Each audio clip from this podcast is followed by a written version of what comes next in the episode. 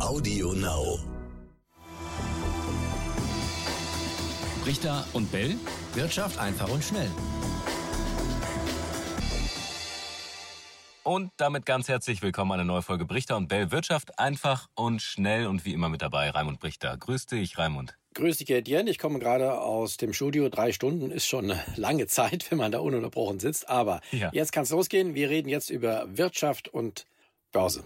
Wirtschaft und Börsen hört sich immer so trocken an. Es gab heute ähm, an diesem Donnerstag eine ganz spannende Was? Ent- trocken? Nein. Na, ist gar nicht Wir trocken. machen es nicht trocken. Ja, Wir, wir füttern das an mit spannenden Infos. das ist spannend. Entschuldigung, dass ich dich unterbrochen habe. Nö, überhaupt kein Thema. Dafür sind wir ja da, ähm, uns gegenseitig immer auf, auf gute Dinge hinzuweisen. Es war heute aber überhaupt kein trockener Tag, Raimund, denn es gab ähm, endlich mal was Handfestes aus Berlin. Jedenfalls aus Sicht derer, die sagen, Politik ist immer so trocken, Wirtschaft ist womöglich trocken. Nee, heute gab es ein Entlastungspaket äh, für fast alle Deutschen wegen der hohen Energiepreise.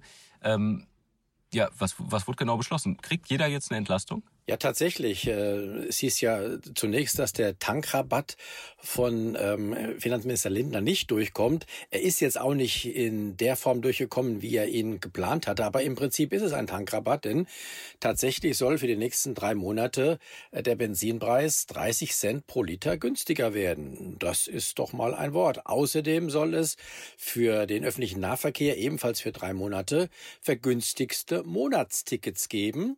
Und zwar für 9 Euro pro Monat. Auch nicht schlecht. Und dann gibt's noch Entlastung von 300 Euro aus, der, aus dem äh, Finanzamt, äh, auch für äh, zusätzliche Energiekosten und das eine oder andere. Also hier hat jeder was abbekommen. Ich glaube, die Verbraucherinnen und Verbraucher können damit zufrieden sein. Vor allen Dingen, wenn man auch das ja mal ins Verhältnis setzt zu dem großen Leid, das da in der Ukraine gerade stattfindet. Ähm, wir freuen uns dann über ein paar Entlastungen, ein paar Euro. Also das muss man schon immer ins Verhältnis setzen, denke ich. Auf jeden Fall, definitiv. Ähm, wobei wir natürlich auch immer schon über die Unternehmer hier in Deutschland berichtet haben, die natürlich, klar, die müssen auf ihr Geschäft gucken, die müssen ihre Autos voll tanken, die müssen zu, zum nächsten Termin fahren können. Ähm, wobei, ja gut, das haben wir auch beim letzten Mal schon angesprochen, die Spritpreise ja wieder ein bisschen runtergegangen sind. Der Ölpreis war ja schon vorher ein bisschen runtergegangen. Haben wir auch drüber geredet, warum eigentlich diese Verzögerung hätte es nicht noch schneller gehen müssen.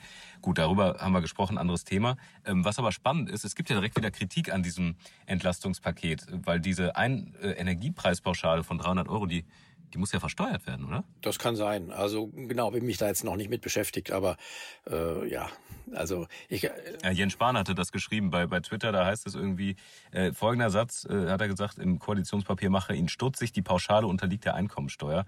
So, und äh, da hat er schon wieder hinterfragt, ob das Ganze dann nicht eventuell so eine Art Mogelpackung ist. Also da muss man wahrscheinlich nochmal ganz genau reingucken. Vielleicht äh, ist die Freude dann erstmal größer, als es dann faktisch am Ende ist. Also man muss ohnehin dann äh, auf die Umsetzung jetzt genau achten. Zum Beispiel, ab wann kann man denn diese günstigen Monatstickets auch schon kaufen? Vielleicht müsste ja eigentlich ab April gehen. Äh, Kann man da zu seinem äh, Nahverkehrsverbund gehen und sagen, ich möchte jetzt die 9 Euro, das 9-Euro-Ticket haben und so weiter und so weiter. Und wir werden dann auch gucken, ob dann tatsächlich ab 1. April äh, der Benzinpreis äh, wirklich um 30 Cent günstiger wird. Also das gilt es alles abzuwarten. Und wie das mit der steuerlichen Komponente ist, muss man auch sehen. Ich habe es so verstanden, dass tatsächlich das Finanzamt diese 300 Euro einem von der Lohnsteuer abzieht. Und dann gibt's ja noch die Rentner in Deutschland.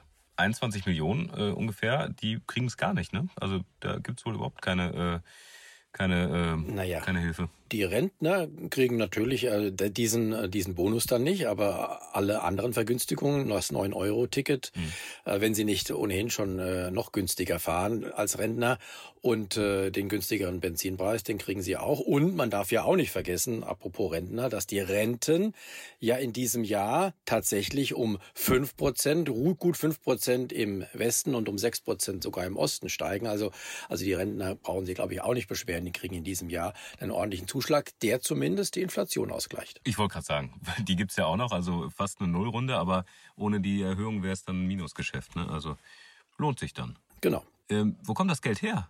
Das sind ja wieder, äh, das sind ja wieder einige Summen, die da gestemmt werden müssen, um uns zu unterstützen oder zu entlasten. Wo kommt das Geld her? Es werden neue Schulden gemacht. Das, was man ja eigentlich nicht machen wollte. Ne? Ja, aber in diesen Zeiten, ungewöhnliche Zeiten erfordern ungewöhnliche Maßnahmen. Und wenn die Zeitenwende, wie es äh, Kanzler Scholz gesagt hat, tatsächlich jetzt äh, kommt und umgesetzt werden soll, dann äh, guckt man auf ein paar Euro mehr Schulden nicht mehr.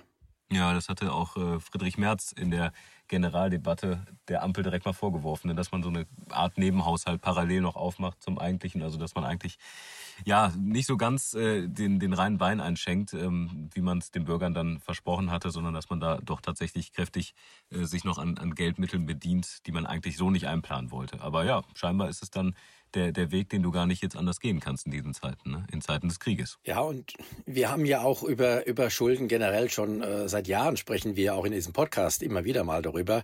Ähm, die Schulden werden generell weiter steigen. Das sage ich auch schon lange voraus. Und äh, gerade jetzt, äh, die Anlässe sind natürlich immer anders. Äh, zunächst war es äh, äh, die Corona-Krise, jetzt ist es der Ukraine-Krieg und wir sind gespannt, was der nächste Anlass sein wird, die Schulden weiter zu steigern. Ähm, das ist für mich schon vorgezeichnet. Die Börsen, haben wir darüber geredet, vor ein paar Wochen haben die mächtig gezittert. Jetzt haben die sich stabilisiert. Es geht sogar wieder teilweise nach oben und das, obwohl ja auch äh, die Zinserhöhung aus den USA noch so ein bisschen in den Knochen steckt, wobei die ja eigentlich erwartet worden ist. Aber wundert dich das, dass die da jetzt im Moment so robust sind? Wundert mich eigentlich eher nicht. Äh, man muss tatsächlich sagen, gerade die amerikanische Börse, zumindest zum Zeitpunkt äh, der Aufnahme, die ist ja auf dem Niveau von vor Kriegsbeginn. Das ist beim DAX noch nicht der Fall. Aber da hat der, Krieg auch viel weniger reingeschlagen. Die amerikanische Börse hat ja, wenn etwas, auch dann unter den Befürchtungen steigender Zinsen gelitten. Aber auch das ist mehr oder weniger äh, nicht ganz ausgebügelt. Aber es ist doch nicht so ähm, relevant, wie man das ursprünglich annahm. Das hat für mich auch einen ganz einfachen Grund. Die Zinsen steigen zwar. Jetzt nehmen wir die kurzfristigen Zinsen, jetzt äh, was die Notenbank ja auch beeinflussen kann, der Leitzins in den USA, der ja jetzt im äh, nächsten Jahr über zwei Prozent Richtung drei Prozent steigen soll. Und der langfristige Zins, also den für zehn Jahreslaufzeiten zum Beispiel, der ist ja schon über zwei Prozent jetzt. Aber jetzt setze das ins Verhältnis zur Inflation. Hm. Von in den USA 8 Prozent, bei uns sind es 5 bis 6 Prozent. Ja, es ist immer noch ein negativer Realzins, nämlich man muss ja tatsächlich äh, den Zins als auch als Ausgleich für Inflation nehmen. Ein Teil des Zinses ist es, auch Ausgleich für Inflation zu schaffen. Das tut er gar nicht. Und unterm Strich bleibt trotzdem ein negativer Realzins nach Abzug der Inflationsrate. Ja, dann bleiben kaum noch andere Anlagemöglichkeiten, zumindest für die langfristige Anlage übrig, als der Aktienmarkt. Und wir haben ja auch schon häufig darüber geredet, dass diese großen Geldvermögen, die es ja überall gibt in der ganzen Welt, dass die nach Anlage suchen. Und äh, die können ja auch dann praktisch, wenn sie vernünftig anlegen wollen, auf längere Frist nur in Aktien gehen, vielleicht noch ein paar Edelmetalle, Gold und so weiter. Aber auf einen Zins zu setzen, bei zwei Prozent Zins bei einer Inflation von fünf oder acht Prozent, das äh, macht ja auch wenig Sinn, oder? Mhm. Musst du eigentlich deine äh, Prognose für dieses Jahr anpassen, Raimund? Du hast ja gesagt, es äh, wird, ähm, es wird ein paar Verwerfungen geben. Unter anderem auch ja, wegen, wegen dem Thema Finanzpolitik, wegen Zinsen.